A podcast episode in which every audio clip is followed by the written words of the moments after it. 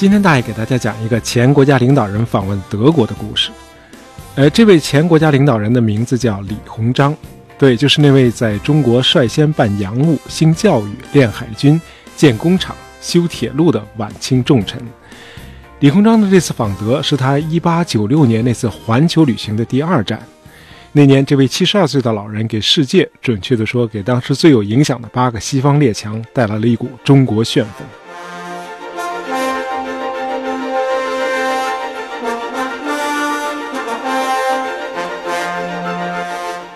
出访的最初由头是代表光绪皇帝出席俄国沙皇的加冕仪式，在签订了颇有争议的中俄密约后，他开始启程前往德国。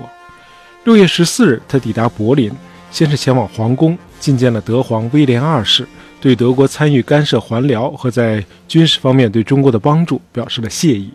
好，大家解释一下这个干涉还辽。这个甲午战败之后，中日签订了马关条约。除了台湾，日本还迫使清政府割让了辽东半岛。后来，在德国、俄国和法国三国的干预下，日本不得不把到嘴的这块肥肉又给吐了出来，条件是中国再追加三千万两白银的赔款。李鸿章这次是向德皇当面致谢。其实他这次访问德国，最想见的还是那位在19世纪德国历史上叱咤风云的前铁血宰相俾斯麦 （Otto von Bismarck）。呃，大家要澄清一下。呃，这个大伙知道，这个“铁血宰相”这个称呼其实是个错误的翻译。这个德文 “Eisener Kanzler” 的意思是有钢铁般意志的宰相，呃，有铁没有血。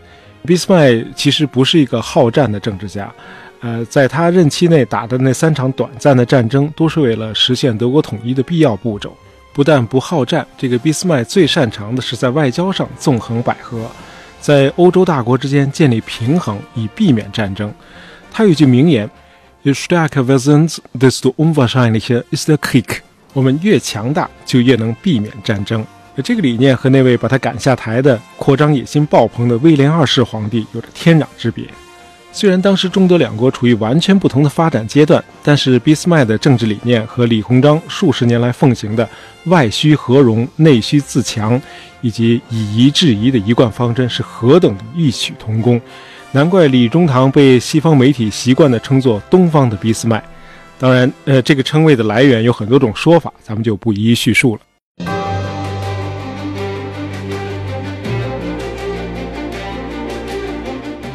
关于李鸿章拜访俾斯麦，《Die Westdeutsche Zeitung》西德意志报和这个《Hamburger Nachrichten》汉堡新闻报都有非常详尽的报道。因为俾斯麦当时退休养老的庄园 Friedrichsruh 离汉堡只有二十公里，算是汉堡的一个郊区。一八七一年，普鲁士打败了法国，统一了德意志帝国。呃，威廉一世皇帝就把这个庄园作为公爵领地赐给了当时的开国宰相俾斯麦。庄园现在的样子是战后重建的。原来的庄园在二战末期被英国皇家空军炸成了一片瓦砾。一百二十年前，李鸿章是坐着火车来到弗里迪斯库庄园的。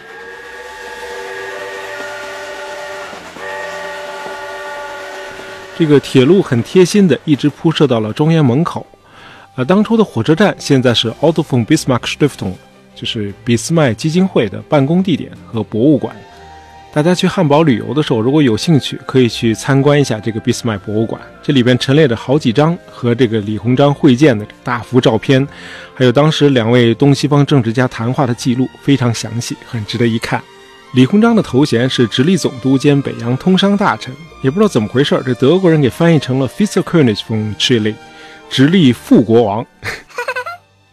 幸亏这个慈禧太后和那帮清流不懂德语，好啊，你个小李子，你这不僭越吗你？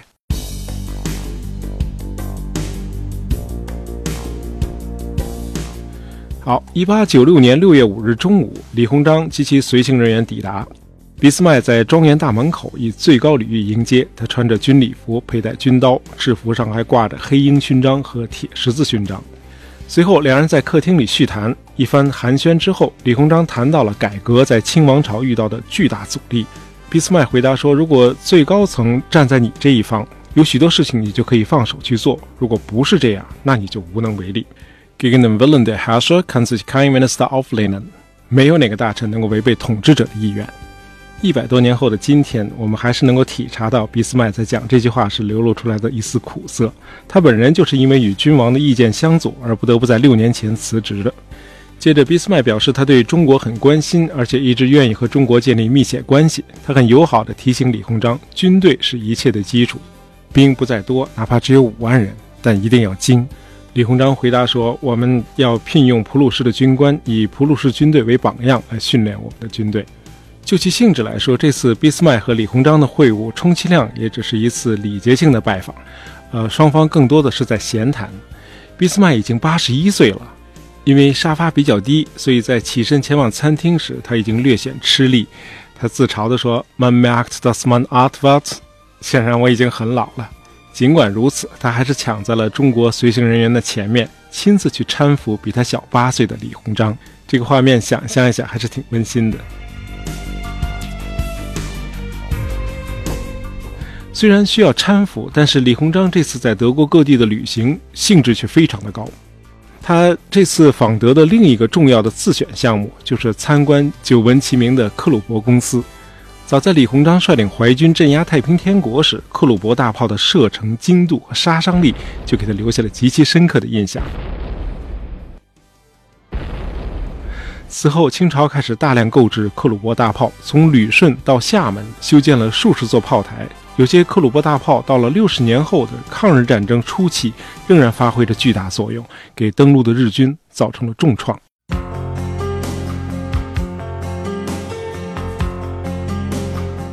为了参观克虏伯公司的各大厂区，七十三岁的李鸿章几乎跑遍了小半个德国，北到基尔船厂，东到 Magdeburg 的铸炮厂，在 Essen 总部以北的这个 Meppen，他还观摩了一次新型大炮的试射。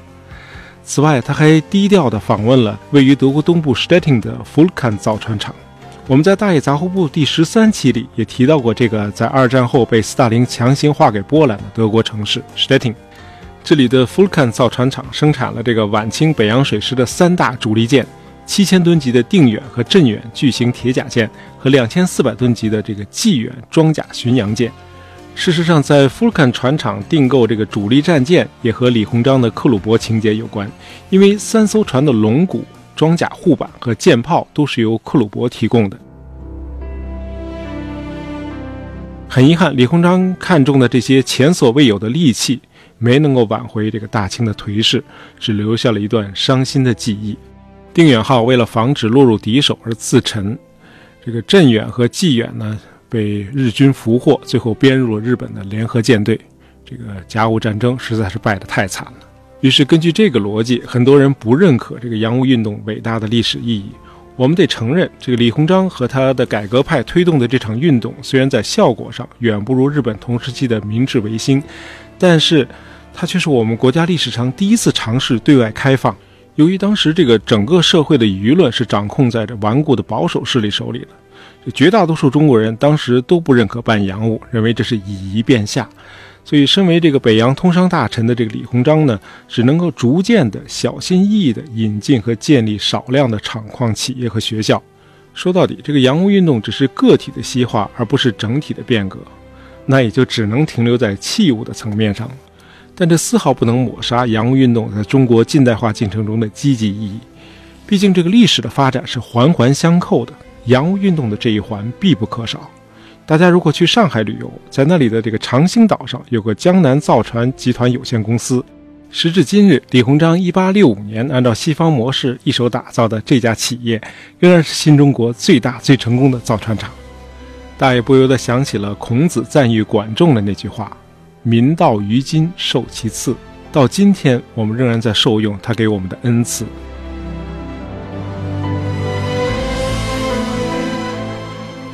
好，关于李鸿章访问德国的故事，咱们今天就讲到这里。喜欢大爷杂货铺的朋友们，别忘了关注和订阅我们的专辑，这样你就不会错过我们的新节目了。